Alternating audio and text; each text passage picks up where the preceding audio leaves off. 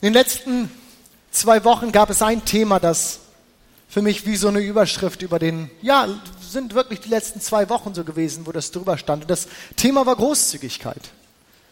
Vor zwei Wochen hatten wir ja einen Gastsprecher, den Craig Turntrop aus der Gateway Church in Texas, und er hat über dieses Thema gepredigt. Großzügigkeit. Und ich weiß nicht, ob ihr euch noch erinnert. Großzügigkeit beginnt mit unseren Worten. So hat er gesagt. Großzügigkeit beginnt bei uns zu Hause.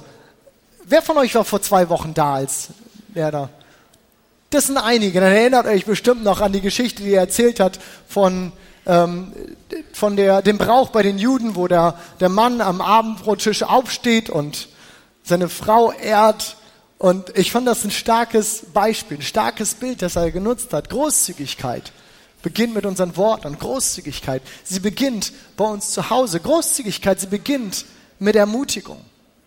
Und am Montag darauf, an dem Tag danach, waren Andi und ich noch mit ihm und seiner Frau in Hamburg. Wir haben noch den Tag mit ihnen verbracht und dieser Mann hat mich wirklich beeindruckt. Beeindruckt, weil dieses Thema, über das er am Sonntag gesprochen hat, nicht nur ein Thema war, was so aus seinem Mund herauskam, sondern etwas war, was wirklich so, es kam einfach aus diesem Mann komplett heraus. Großzügigkeit.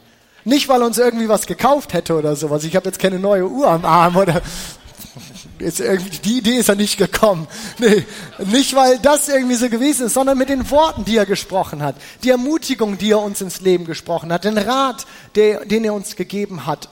Und das so selbstverständlich, das so gerne und so, so gebend. Das hat mich wirklich beeindruckt. Letzten Sonntag Alex hat es gerade schon erwähnt, letzten Sonntag ging unsere StepCon, unsere Konferenz zu Ende. Und auch diese Konferenz stand für mich eigentlich unter genau diesem Thema, Großzügigkeit. Auch hier wieder nicht, weil wir irgendwie viel Geld ausgegeben haben oder so. Nein, wie Alex ist es für mich, das, was mich beeindruckt hat, das waren die Mitarbeiter. Denn so wie sich jeder Mitarbeiter investiert hat in diese Konferenz, das war großzügig. Großzügig an Zeit, großzügig an Energie, großzügig an Kreativität, großzügig an, an allem irgendwie da drin, egal wo man hingegangen ist. Es war einfach großzügig. Und uns erreichen so viele Nachrichten von Mitarbeitern, äh, von Teilnehmern, von ganzen Teams, von Pastoren, die so unheimlich gesegnet gewesen sind von dieser Konferenz. Und das, was sie am meisten beeindruckt hat, genau wie mich, waren die Mitarbeiter. Also ich kann das auch nur noch mal wiederholen, Alex, was du gerade schon gesagt hast. Das war großartig. Und diese Predigtreihe, die wir vor zwei Wochen begonnen haben, ihr seht es hinter mir ja schon an der Wand, wir haben sie überschrieben mit dem Titel Ein Leben voller Segen. Und warum hole ich so aus mit den letzten zwei Wochen? Weil sie im Grunde genommen exakt die Message sind. Sie sind ein super Beispiel dafür, was wir mit dieser Reihe rüberbringen wollen. Ein Leben voller Segen ist ein Leben aus dem Segen überfließt. Ein Leben voller Segen ist ein Se Erleben, das segnet. Ein Leben voller Segen ist ein Se Erleben, das gibt. Für heute habe ich meine Predigt mit dem Titel überschrieben, Gott zuerst. Und im Kontext von Großzügigkeit, von Segen, denn was ist Segen mehr als im Grunde genommen genau das gleiche wie Großzügigkeit. Großzügigkeit, die mir widerfährt, Großzügigkeit, die ich weiterreiche. In diesem Kontext von Segen wollen wir heute mal im Speziellen unseren Umgang mit Finanzen anschauen. Denn auch wenn dieses Thema für uns Pastoren manchmal ein bisschen schwierig ist, denn wie leicht werden einem dort die Worte im Mund verdreht, wie leicht wird das Motiv hinterfragt oder verdreht, ist die Bibel doch erstaunlich offensiv mit diesem Thema als ich mich damit auseinandergesetzt habe und reingeguckt habe, habe ich gedacht, Mann, Bibel, bist du konkret. In 16 von 38 Gleichnissen, die Jesus spricht, redet er über das Geld. Und was ich noch erstaunlicher fand, das Thema Geld und Besitz kommt in Versen, in Bibelversen in der Bibel doppelt, fast doppelt so oft zur Sprache wie die Themen Glauben und Gebet zusammen. Die Bibel ist hier ganz schön konkret. Warum? Ich glaube, weil es kaum ein Thermometer gibt, an dem wir über den Menschen so viel ablesen können, wie in seinem Umgang mit dem Geld. An keinem Thema drückt sich unser Vertrauen zu Gott konkreter aus, als mit unserem Geld. Es wird uns entweder zum Segen oder es wird uns zum Fluch. Nicht umsonst lesen wir von dem Gleichnis, dass eher ein Kamel durch ein Nadelöhr passt, als dass ein Reicher in das Himmelreich kommt. Oder der ermahnende Hinweis, dass wir nicht zwei Herren dienen können, Gott und dem Mammon, was gleichbedeutend synonym wäre mit Geld oder Besitz. Doch wir lesen von diesen Dingen nicht, und das ist mir wichtig. Wir lesen von diesen Dingen nicht, weil Gott irgendwie ein Problem damit hat. Gott hat kein Problem damit, weil Geld oder Besitz oder Reichtümer per se falsch wären. Nein, im Gegenteil, ich glaube, dass das Reichtum absolut ein Ausdruck von Segen sein kann, dass es absolut ein Segen von, äh, von äh, ein Ausdruck von Segen ist. Aber die Bibel wird an diesem Thema so deutlich, weil sie weiß, wie sehr sich unser Herz an irdische Güter klammern kann, sobald wir ihm den falschen Stellenwert im Leben geben. Ich glaube, an kaum einem Thema können wir unser Herz so leicht verlieren wie bei dem Thema Geld. Aber damit die Finanzen uns zum Segen werden, zu dem sie eigentlich gedacht sind, nämlich um uns freizusetzen, um uns ja den Stress zu nehmen als Mittel, um auch andere zu segnen, dafür müssen wir, und hiermit komme ich zurück zu unserem Predigtitel, sie ganz konkret in unser inneres Prioritätenranking einordnen. Und das heißt, ich habe es eben schon genannt, Gott zuerst. Denn Wer erinnert sich noch an unsere Predigtreihe Bauherr, wo wir darüber gesprochen haben, über das Fundament, über den Rohbau, über die Ausgestaltung. Wie bei allem anderen auch, es ist bei Finanzen nicht anders, dass Gott Herr in unserem Leben sein möchte. Er will die Nummer eins sein in jedem Lebensbereich und das schließt die Finanzen nicht aus. Da hat er nie einen großen Hehl draus gemacht und diese Position, die lässt er sich auch nicht streitig machen. So ist auch beim Thema Leben voller Segen wieder die Frage dahinter, eine Frage der Position. Es ist wieder eine Frage des Vertrauens. Des Vertrauens, alles auf eine Karte zu setzen. Und so fordert Gott uns in Bezug auf unsere Finanzen vielleicht konkreter auf, als uns vielleicht klar ist.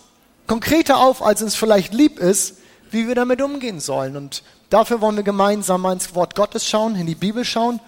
Und wir handhaben hier das so, dass wir aufstehen gemeinsam, wenn wir die Bibel, wenn wir das Wort Gottes lesen. Und ich werde uns einige Texte aus dem Alten Testament lesen und ich werde noch ein paar mehr Bibelstellen nennen. Dann dürft ihr gerne sitzen bleiben. Aber hierfür stehen wir auf. Und ich lese uns aus einem Abschnitt, als Gott mit dem Volk Israel seinen Bund ausmacht. Und er legt er fest, dass bei all den Erträgen, bei allem, was erwirtschaftet wird, zuallererst er berücksichtigt werden möchte. Ich lese aus 2. Mose 13 in Vers 2 weiht mir alle ein erstgeborenen Söhne der Israeliten und jedes erstgeborene männliche Tier. Sie gehören mir. Und ein paar Kapitel weiter heißt es, bringt das Erste oder das Beste von den ersten Erträgen der Ernte in das Haus des Herrn eures Gottes. Oder wie an anderer Stelle formuliert, ein Zehntel aller Erträge des Landes, sei es Getreide oder Früchte, gehört dem Herrn und es ist heilig. Dürft euch gerne widersetzen. Je nachdem, wie vertraut du mit Gott, je nachdem, wie vertraut du mit der Bibel bist, sind dir diese Stellen und das Prinzip des Zehntengebens, das sich dahinter mit, ähm, dass diese Verse im Grunde genommen einleiten, ist dir das sehr vertraut oder ist es dir sehr befremdlich? Denn schließlich ist Thema ja, äh, ist Geld ja ein Thema an dem die Freundschaft irgendwie aufhört. Es ist ein Thema, an dem sich die Gemüter scheiden. Es ist ein sensibles Thema. Aber ich möchte uns dieses Thema oder auch gerade diese Stellen ein wenig aufbröseln. Denn mehr als einfach nur irgendwelche Gebote zu verstehen oder sie zu kennen, müssen wir Gottes Herz hierhinter verstehen. Denn es ist mehr als einfach nur etwas Aufgesagtes, mehr als einfach nur was dahingeschriebenes. Gott hat was damit, sich da was bei gedacht. Und es geht Gott hierbei nicht so sehr um das Geld. Er möchte nicht unser Geld bekommen.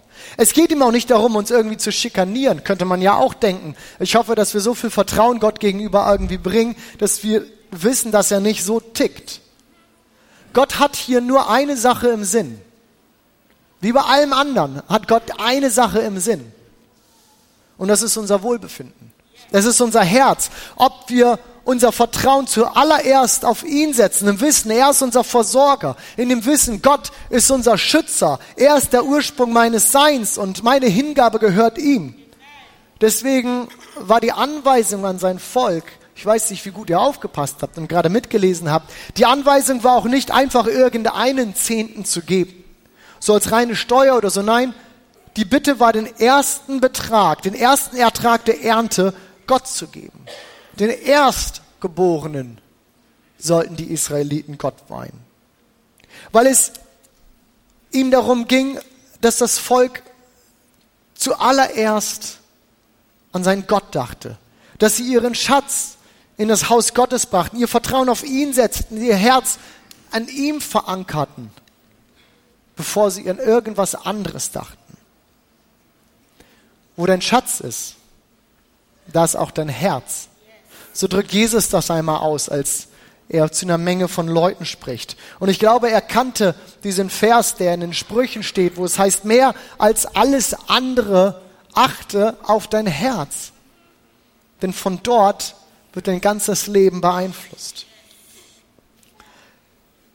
Deswegen, und hier mache ich weiter mit unserem ähm, Exkurs durchs Alte Testament, deswegen bittet Gott den Glaubensvater Abraham auch, nachdem er ihm diese Wahnsinnsberufung gegeben hat, Vater vieler Nationen zu werden, er bittet ihn, seinen Sohn Isaak zu opfern. Ihr erinnert euch vielleicht, ganz, ganz strange Geschichte. Er bittet ihn darum, warum? Weil Isaak sein erstgeborener Sohn war. Gott ging es nicht darum, Isaak zu bekommen. Er wollte Abraham. Er wollte sein Herz. Er wollte, dass Abraham jetzt, wo er eine natürliche Ressource hat, die ihm diese Berufung, die ihm all dieses erfüllen könnte, Vater von Nation zu werden, ein Sohn, jemand, der sein Erbe weitertragen würde. Er wollte, dass Abraham nun nicht sein Vertrauen und alles in diesen Sohn setzt, sondern er wollte, dass nach wie vor Gott die Ressource ist, aus der er seine Hoffnung, aus der er all das kriegt. Er wollte Abraham. Er wollte Isaak nicht. Er wollte sein Herz. Und er wollte, dass er es nicht in irgendetwas verliert, was nicht Gott selbst war. Selbst nicht die Berufung, die Gott ihm selber gegeben hatte. Und Abraham, er gab Gott zuerst. Und Gott gab ihm so reichlich zurück. Und heute singen wir, Vater Abraham mit viele Kinder. Irgendwas ist da aufgegangen. Oder nächste Geschichte, Kain und Abel. Eine der ersten Geschichten der Bibel. Ich weiß nicht, wie vertraut du mit dieser Geschichte bist. Kain und Abel, das waren die Söhne von Adam und Eva. Adam und Eva sind vielen noch bekannt. Die beiden, wir lesen von denen, dass sie beide Gott ein Opfer darbrachten und Gott nahm Abels Opfer an, keins Abel aber verstieß er. Daraufhin wird kein eifersüchtig und er bringt Abel um. Das ist so die Kurzzusammenfassung dieser Geschichte. Nun wirft diese Fra Geschichte natürlich eine große Frage auf. Gott, warum nimmst du ein Opfer an und das andere verwirfst du? Eine Frage, die Theologen seit Ewigkeiten irgendwie beschäftigt. Und ich glaube auch, dass ich heute Morgen keine vollendete Antwort auf diese Frage geben kann.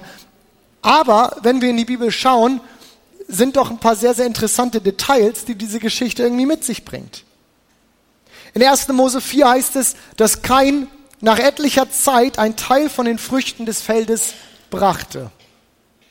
Von Abel lesen wir, dass er von den Erstlingen seiner Herde opferte.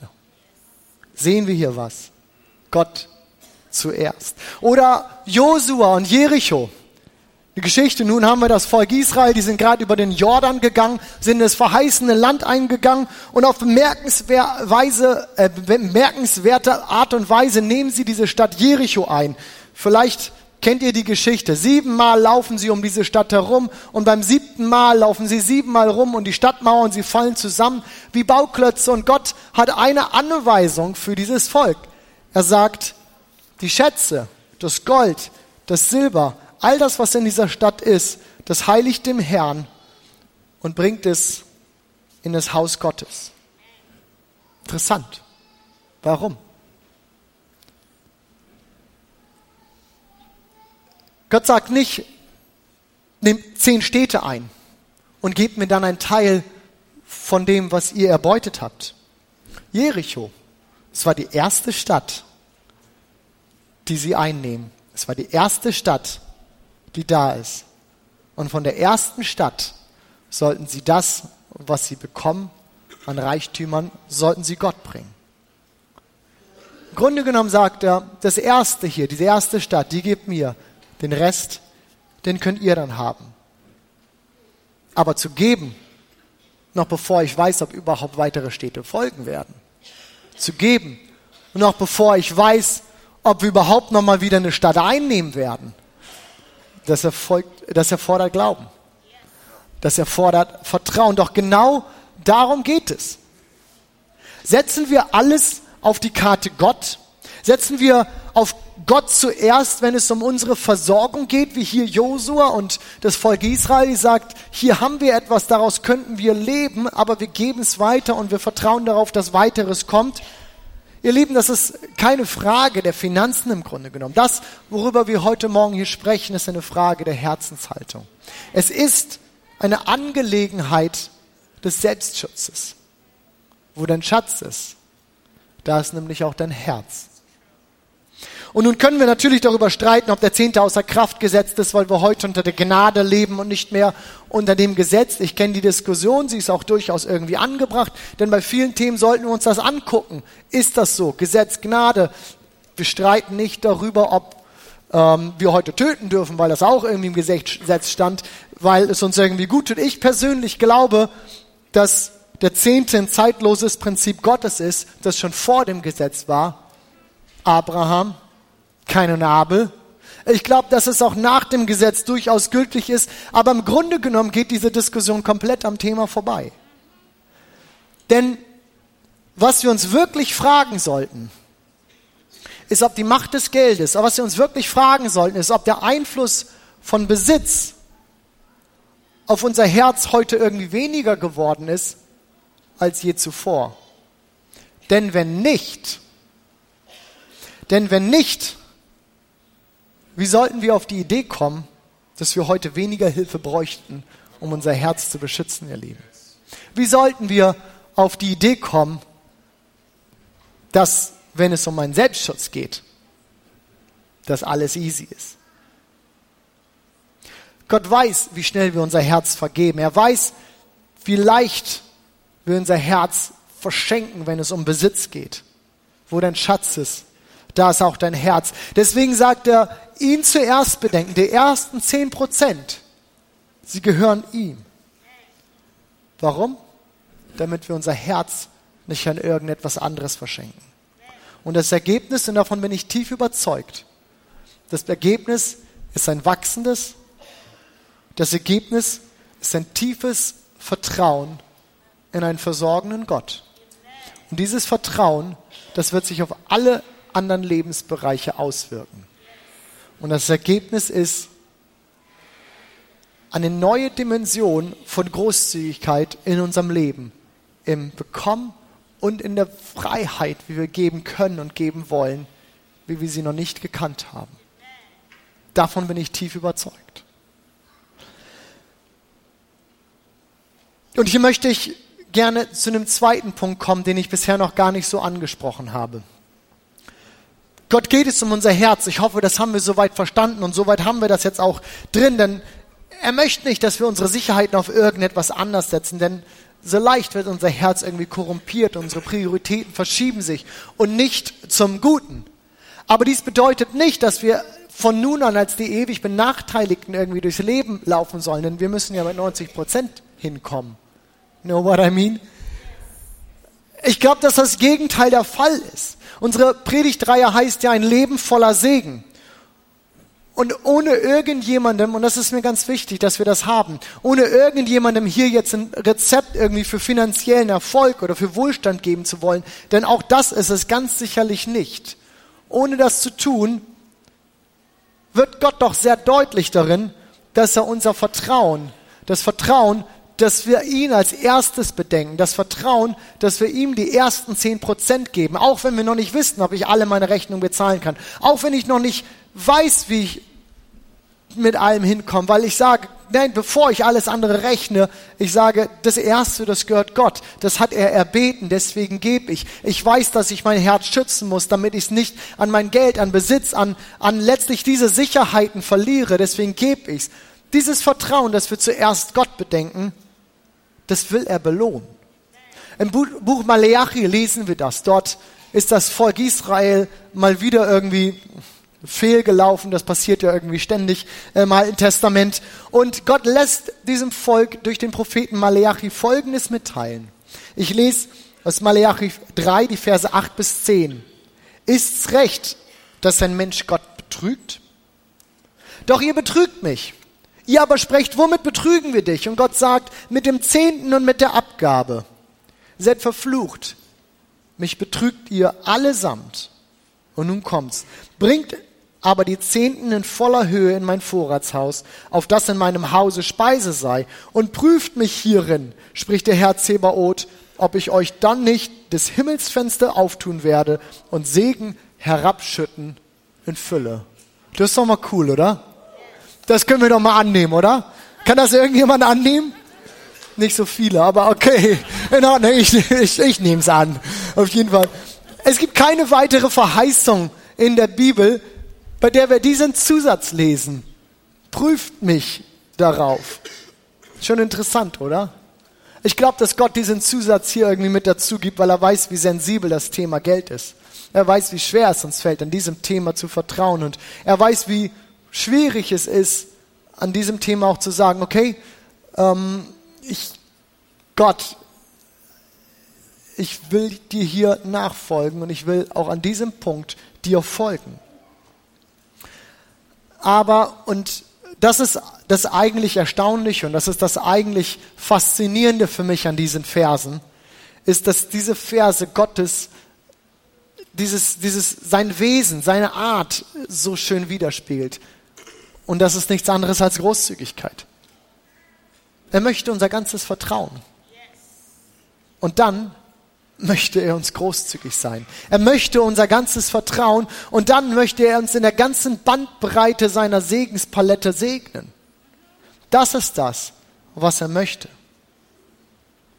Und ich habe darüber nachgedacht, wie ich uns diesen Punkt am besten irgendwie verdeutliche. Ich habe darüber nachgedacht, wie ich es am besten schaffe, auch dies hier rüberzubringen, damit wir es verstehen. Und ich bin zu dem Schluss gekommen, dass es das Beste wäre, wenn uns ein paar Menschen einfach mal erzählen, wie sie Gott erlebt haben in ihren Finanzen, wie sie Gott erlebt haben an diesem Punkt des Zehntengebens. Und ich bitte, hier habe ich meine drei Personen. Ich bitte euch, dass ihr da mal einfach mit nach vorne kommt. Wir ziehen hier mal ein bisschen mit nach vorne ins Licht.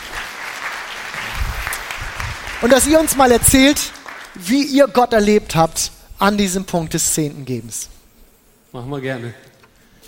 Wir haben schon ein bisschen Übung. Im ersten Gottesdienst durften wir das auch schon machen. Ja, also, ähm, Pastor Michi hat mich vor, glaube drei Wochen oder so angesprochen und dann habe ich gesagt, okay, ich erzähle gerne, wenn du das möchtest. Und er sagt ja. Ähm, also wenn es dann gleich nicht passt, könnt ihr Pastor Michi ansprechen. Äh, wir haben, oder beziehungsweise ich persönlich, ähm, habe mich angefangen mit dem Thema Geld und Zehnten. Was gibst du in die Gemeinde? Ja, das war, glaube ich, da war ich 12, 13. Ich habe geguckt, wie es bei mir zu Hause war. Und da hatten wir nicht wirklich eine klare Meinung. Also meine Eltern waren da sehr unterschiedlicher Meinung, glaube ich, zu dem Zeitpunkt. Und ähm, ich hatte damals das Vorrecht, echt einen guten Leiter zu haben, damals in der kleinen Gemeinde, äh, der mit mir darüber gesprochen hat und mir gesagt hat, hey Alex, weißt du, egal wie viel Geld du verdienst, ähm, und wenn es nur zehn Mark sind, versuch es mal so zu sehen, dir gehören immer nur die neun Mark und nicht die zehn. Und den zehnten Teil, ähm, so wie Michi das eben super gesagt hat, so hat er versucht, es bei mir schon damals zu platzieren und ich habe es auch verstanden und angefangen umzusetzen. Und ähm, weiß manchmal ist es komisch, so eine Ausbildung zu sein. Heute sitzen ja ein paar junge Menschen hier und man ist immer knapp bei Kasse und deswegen habe ich gesagt, hey, ich mache einen Dauerauftrag. Das Geld kam bei mir immer am 27. und am 28. wurde es abgebucht. So wusste ich, okay, damit kann ich umgehen. Das passte auch ganz gut. Und dann habe ich meine Frau kennengelernt und wir haben geheiratet und zwei Tage nach der Hochzeit haben wir das ganze Geld zusammen addiert und haben geguckt, wow, da sind ein paar Mark zusammengekommen und wir mussten ihr die Feier und all das bezahlen. Und dann sagte meine Frau Angela zu mir, okay, und davon geben wir jetzt den Zehnten auch ab. Und dann ich sagte, nee, nee, nee, warte mal, Schatz, du verstehst es falsch. Die zehn Prozent ist auf Gehalt, nicht auf Geschenke. Äh, und meine Frau sagte, nee, hey, lass uns immer den Zehnten abgeben. Und so haben wir für uns dazu entschieden, wir machen das. Wir haben es immer äh, über Daueraufträge für uns gelöst, weil wir gesagt haben, hey, sonst äh, passieren Dinge, die wir nicht wollen und am Ende des Monats ist es immer viel schwieriger. Also machen wir gleich am Anfang des Monats, geben wir das Geld weg. Und ähm, wir haben auch Zeiten erlebt, äh, wo wir wirklich unser Auto stehen lassen haben, weil wir kein Geld hatten, uns äh, Spritgeld zu äh, oder beziehungsweise zu tanken und weil wir einfach zu wenig Geld hatten. Und all dieser Zeit haben wir gesagt, hey, das ist für uns so ein wichtiger Punkt, da wollen wir total treu sein. Da waren wir treu und Gott hat uns gesegnet, viel mehr als wir brauchen. Und äh, ich bin Gott einfach dankbar dafür und kann euch nur ermutigen, echt jung anzufangen. Und meine Tochter, die ist zwölf und wir versuchen da jetzt schon zu prägen, dass sie mit den Finanzen gut umgeht. Und es geht nicht um die Summe, sondern super, wie Michi das gesagt hat. Es geht um die Haltung und zuerst geben wir Gott das Erste. Okay?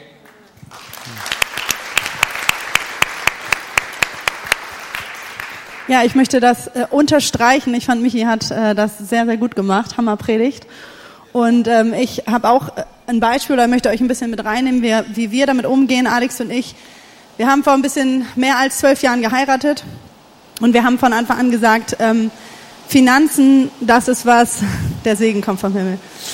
Finanzen, ähm, wir wollen mit unseren Finanzen Gott die Ehre geben. Das ist etwas, was soll niemals zwischen uns und Gott stehen. Im Gegenteil, wir wollen mit dem, was wir zur Verfügung haben, ein Segen sein. Und ähm, wir haben als erstmal als ersten Vertrauensschritt damals zu Gott gesagt, wir wollen alle zwei Jahre ähm, unseren Zehnten erhöhen um einen Prozentsatz. Und ähm, wir möchten äh, Spender sein. Also wir möchten Menschen, die es schlechter, denen es schlechter geht als uns, ähm, von dem abgeben, was wir haben, selbst wenn wir nicht im Überfluss manchmal leben, selbst wenn wir das Gefühl haben, oh, da, da reicht es eigentlich vorne und hinten nicht ähm, erleben wir einfach, dass wir gesegnet sind. Wir leben in einem gesegneten Land und wir möchten das teilen. Und ähm, das haben wir Gott damals gesagt. Das leben wir diese zwölf Jahre hindurch. Und ähm, wir sind unglaublich gesegnet. Wir haben ähm, auch in Zeiten, habe ich eben schon gesagt, wo wir selber sehr, sehr knapp waren, in denen wir manchmal nicht wussten, wie wir Rechnungen bezahlen sollen, haben wir gesagt, wir nehmen nie ja, da, also da kürzen wir nicht, nicht an dieser Stelle. Und ähm, ein konkretes Beispiel, wow, ein konkretes Beispiel war, ähm, als wir unser Haus gebaut haben. Und da, ähm, oder ein Haus gekauft haben vor ungefähr zwei Jahren, ein bisschen mehr, da sind wir zu einem unabhängigen Finanzberater gegangen und ähm, da ging es um Kredite und wie viele Banken bieten uns einen Kredit an und so weiter. Und äh, der Finanzberater hat damals gesagt, ihr, ihr bräuchtet ein bisschen mehr Cashflow. Also irgendwie ähm, ne, das Gehalt stimmt eigentlich, aber da ist doch da diese Summe, was ist damit? Und dann hat Alex gesagt, das ist mir noch sehr vor Augen, die ist nicht, da gehen wir nicht ran, die ist unantastbar. Da, die bleibt, so die haben wir nicht. Die gehört uns nicht sozusagen. Und ich habe damals schon so gedacht, boah, okay, ja, okay, das steht wohl fest. das machen wir nicht. Und bin unglaublich dankbar, weil das, genau das ist nämlich der Punkt. In Situationen, wo wir manchmal äh, andere Entscheidungen treffen könnten, wo es so leicht ist zu sagen, ach ja, komm hier, die, der und der braucht ja wirklich Unterstützung oder müssen wir wirklich diese paar Prozente mehr geben. Und wir haben gesagt, wir machen das. Wir haben in der Bauzeit unglaubliche Wunder erlebt. Wir haben, wir sind beschenkt worden von verschiedensten Seiten. Wir haben äh, erlebt, wie wir unseren Bau einfach zu Ende bringen konnten und da getragen waren, was äh, für uns wunderbar war. Und ein ganz konkretes Beispiel möchte ich noch erzählen, wo wir einmal ja, auf, aus diversen Gründen verpeilt hatten, unseren Zehnten zu zahlen. Ähm, das liegt schon ein bisschen länger zurück. Damals hatte, hatte Alex nur einen 400-Euro-Job. Ich war Studentin, wir hatten ein Kind. Und wir hatten über mehrere Monate den Zehnten nicht bezahlt. Als Alex das aufgefallen ist ähm, und wir dann entschieden haben, den Zehnten zu zahlen, war das für uns eine recht große Summe und wir sind ziemlich stark in, äh, in die Miesen gegangen. Und ja, es natürlich, man blutet irgendwie ein bisschen und ähm, haben einfach gedacht, wir gucken einfach, wie es weitergeht. Drei Tage später kam eine Familie auf uns zu und hat gesagt, wir haben den Eindruck, wir sollen euch das Geld, dieses Geld geben oder eine Summe Geld. Und das war plus minus null, das was wir, ähm, ja, wo wir, das was wir im Minus waren. Und ja, ich möchte damit sagen, nicht so, wir geben, damit wir bekommen, weil äh, das ist wie wenn man jemandem 10 Euro zum Geburtstag gibt und der gibt einem nächste Woche wieder 10 Euro zum Geburtstag zurück. So, dann kann auch sagen, das lassen wir. Man ist ja bei plus minus null. Es geht darum, dass wir uns ab, dass wir abhängig sind von Gott, dass wir seine Versorgung erleben dürfen, dass wir seine Wunder sehen dürfen in unserem Leben und dass Geld etwas ist, was wir geben können, weil wir von ihm bekommen, weil wir von ihm leben. Genau. Dankeschön.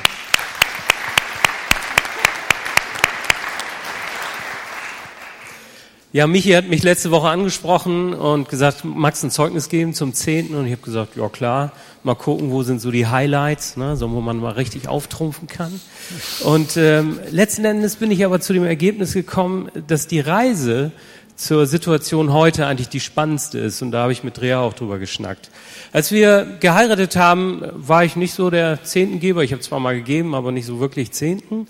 Und wir haben so darüber diskutiert, äh, wie wollen wir das denn machen? Wir haben eh nicht zu, also reicht eh nicht, also wie soll man da noch die Zehnten geben? Also die übliche Diskussion. Ähm, und wir haben uns auf den Weg gemacht. Wir haben nicht sofort den Zehnten gegeben, wir haben das gesteigert, ja, also wir haben so eine Treppe genommen bis wir dann irgendwann beim, beim Netto waren und wir wollten natürlich Brutto sägen, also haben wir auch gesagt, dann geben wir auch Brutto und äh, vielleicht auch mal Brutto Plus, ja. Also das war eine Reise und parallel wurde das begleitet äh, durch Dinge, die Gott uns offenbar gemacht hat. Ich will das mal so sagen, für uns waren das so Steine, die wir vielleicht ähm, auf dem Segensweg aus dem Weg räumen mussten. Das war vielleicht äh, unbewusst oft. So der Kugelschreiber, der irgendwie doch wieder zurück ins Büro musste, wo ich sage so, äh, was soll das? Aber auch Dinge, wo ich aus meiner Komfortzone musste, wo ich dann irgendwie 30 Jahre zurückging, meinen alten Meister aus der Ausbildung irgendwie ein elektronisches Gerät zurück zurückgeben musste. Und ich so, hey, sorry, ich habe das damals mitgenommen, weil ich fand, du hast mich ungerecht behandelt. Und äh, ich fand das gerecht. Und er so, what? Es war aber, es war unangenehm, aber es war cool. Es hat Dinge freigesetzt. Und das ist im Grunde genommen im Ergebnis drei Punkte, die wir erleben. Wir merken, wie Gott uns finanziell segnet so dass wir ein Segen sein können. Wir kriegen äh, das nicht immer nur Geld, teilweise sind es auch komplett andere Dinge, die da auf uns zuräumen, wo wir sagen, wow, wo kommt das denn her? Das ist echt Gnade. Das zweite ist, wir merken, bei uns geht unwahrscheinlich wenig kaputt. Ich hatte das im ersten Gottesdienst schon gesagt. Ähm, es hat eine Kehrseite. Wir haben so eine alte, über 20 Jahre alte Mikrowelle, die mag ich nicht mehr verschenken, weil sie so alt ist. Die geht nicht kaputt und ich wünsche mir so gerne eine neue, ja. Also, wo ich immer denke so, oh, danke Herr, dass sie so lange hält. Und den größten Punkt, ähm, darüber sind Drea und ich uns total einig, ist eigentlich das, was im Herzen ist. Wir haben früher viel über Geld geredet, beziehungsweise über Geld, was wir nicht hatten. Oder oh, wie können wir uns dies oder das leisten? Und wir haben äh, eine innere Freiheit gewonnen, einen Frieden, eine finanzielle Freiheit. Und zwar nicht, weil wir den großen Geldspeicher haben, sondern einfach, weil wir die Dinge Gott hingeben können. Und das ist eigentlich der größte Schatz da drin, Frieden zu haben, weil Gott der Herr über unsere Finanzen ist. Amen. Amen. Vielen Dank, ihr drei. Vielen Dank für eure Geschichten. Ich glaube einfach, es macht es deutlicher, als wenn ich euch hier erzähle, so steht es aber in der Bibel und so ist das auch. Und ich glaube, es macht es einfach deutlicher, dass Gott versorgt und dass dieser Punkt, den wir hier bei Malachi gelesen haben, dass Gott treu ist und dass er Vertrauen belohnt. Wir haben heute recht viel über Geld gesprochen. Wir haben recht viel über über übers Geben gesprochen. Und es ist ja eher ungewöhnlich. Wir machen das ja nicht so viel, dass wir das zum Thema einer Predigt machen. Aber ich möchte auch heute die Chance nutzen, ich möchte es nicht verpassen, uns nochmal darauf hinzuführen und hinzuweisen, dass zunächst einmal nicht wir die Gebenden sind, auch wenn wir heute viel über das Geben gesprochen haben. Zunächst einmal sind es nicht wir, die abgeben. Der erste, der gegeben hat, das war Gott. Ich glaube, es gibt wenig bekanntere Verse in der Bibel als Johannes 3, Vers 16. Denn also hat Gott die Welt geliebt, dass er seinen eingeborenen Sohn gab, dass alle, die an ihn glauben, nicht verloren gehen, sondern das ewige Leben haben. Viele von uns kennen diesen Vers. Und schaut mal auf die erstaunlichen Parallelen, die wir hier zu unserem Thema finden können. Gott gab, noch bevor wir glaubten. In Römer 5 steht das ganz explizit so. Noch bevor wir glaubten, gab Gott. Noch bevor wir glaubten, gab er im Vertrauen. Wir haben es vorhin gehört von Josua und die diese Stadt einnehmen und den, die Gewinne aus dieser Stadt irgendwie ins Haus Gottes geben. Und noch bevor sie wussten, dass sie weitere Städte einnehmen, gaben sie Gott und nahmen den Rest des Landes ein. Noch bevor Abraham wusste, dass er weitere Sohne haben würde, war er bereit, Isaak wieder an Gott zurückzugeben, obwohl das doch seine Berufung, das war doch sein Auftrag. Er war doch der Vater der Nation. Noch bevor er wusste, noch bevor Gott, noch bevor wir glaubten, gab Gott seinen Sohn. Er ist der, der in allererster Linie gibt. Er ist der, der zuerst gegeben hat. Oder wie es in Johannes 1 heißt, seht her, da ist das Lamm Gottes, das die Sünde der Welt wegnimmt. Wir haben vorhin gehört von den Opfern, die das Volk Israel brachte. Die Erstlingsgabe, den Erstgeborenen brachte man oder weihte man Gott. Jesus ist Gottes Erstlingsgabe an uns. Er ist das Gebende. Er ist der, der gesagt hat, ich gebe im Vertrauen, weil ich weiß, ich gebe und ihr werdet darauf reagieren. Er hat Jesus in diese Welt gesandt für uns. Jesus ist am Kreuz für unsere, Stor äh, für unsere Schuld gestorben. Warum? Damit wir Leben haben. Und ich möchte das am Ende dieser Predigt gerne so konkret werden lassen. Ich möchte fragen, wer heute Morgen hier ist, der verstanden hat, Gott ist der gebende Gott. Er ist derjenige, der um mein, mein Herz, um mein Wohl wirklich besorgt ist. Er ist derjenige, der ich, dass ich, derjenige, der möchte, dass ich meine Prioritäten richtig setze, damit es mir gut geht. Und er ist derjenige, der wirklich darauf aus ist, dass ich am Ende Heil habe. Denn also hat Gott die Welt geliebt dass es einen eingeborenen Sohn gab, damit alle die in ihn glauben, nicht verloren gehen, sondern ewiges Leben haben. Wer ist heute Morgen hier, der das verstanden hat und der sagt, ich möchte diesen Gott besser kennenlernen? Ich möchte diesen Gott besser kennenlernen und so möchte ich es ganz konkret machen. Ist jemand heute Morgen hier, der sagt, diesen Jesus, den kenne ich noch gar nicht, aber ich möchte diesen Jesus gerne kennenlernen und ich möchte gerne, dass er mir meine Schuld vergibt und ich möchte gerne dieses ewige Leben haben. Ich möchte gerne dieses Leben in Segen kennenlernen. Ist heute Morgen jemand hier, der sagt, ich möchte Jesus gerne zum Herrn in meinem Leben machen? Vielleicht zum allerersten Mal. Vielleicht hast du das noch nie gemacht. Und es ist eine mutige Entscheidung, sich zu entscheiden für sowas. Und ich möchte es noch mutiger machen. Ich werde dich nämlich bitten, dass du mir deine Hand zeigst. Das ist eine Entscheidung, die dein ganzes Leben umkrempeln kann. Das ist eine Entscheidung, die dich dahin bringt, wo du eigentlich hin willst und hingehörst. Nämlich in eine Beziehung mit einem liebenden, mit einem guten Gott.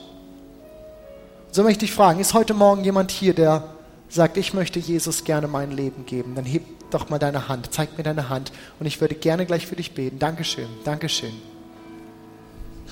Dankeschön. Ich möchte gerne für dich beten und dann werden wir gleich im Anschluss dieses Gottesdienst Teams an den Seiten haben und die würden sich unheimlich freuen, wenn du auf sie zugehst. Sie würden sich unheimlich freuen, wenn du sie einfach aufsuchst und ihn sagst, ich habe gerade eine Entscheidung für diesen Jesus getroffen und wir wären so froh, dir noch mehr von diesem Jesus zu erklären. Wir wären so froh, dir einfach noch mehr vorzustellen, wie Jesus ist und was das bedeutet, ein Leben mit ihm zu führen. Und so möchte ich jetzt beten und dann wird unser Team uns nochmal reinnehmen in ein Lied und wir werden gemeinsam Zeit haben, auch das zu reflektieren, was wir gehört haben und was wir entschieden haben. Für den Rest von uns wünsche ich mir, dass diese Predigt eine Ermutigung ist dass diese Predigt vielleicht auch eine Ermahnung, vielleicht auch eine Erinnerung daran ist, dass wir mit dem ersten Teil, mit dem ersten Zehntel unseres Einkommens Gott Monat für Monat zum Ausdruck bringen können. Dass wir sagen, Gott zuerst. Gott zuerst. Und ich bewahre mein Herz. Jesus, ich danke dir, dass du heute Morgen hier bist und ich danke dir, dass du so konkret zu zwei Personen gesprochen hast heute Morgen, die sagen, ich möchte dich gerne als meinen Herrn haben. Und ich bete, Jesus, dass für sie heute das echt so eine Explosion ist von, von von, von Dingen in ihrem Leben, die ihnen aufgehen und wo ihnen deutlich, wo ihnen klar wird, wo, wie gut du bist und wie sehr du sie annimmst und wie befreiend es ist, die Schuld vergeben zu bekommen. Jesus, ich bete für uns alle, dass dies ein Gottesdienst ist, an dem wir ganz neu wieder für uns finden und entscheiden, sagen, ja, mein Herz ist mir wichtig und ich möchte mein Herz nicht in irgendetwas anderes verlieren. Ich möchte meine Sicherheit nicht in irgendetwas anderes setzen als dich, Gott. Und deswegen tue ich die Schritte, die ich tun sollte, um mein Herz zu bewahren. Amen. Amen.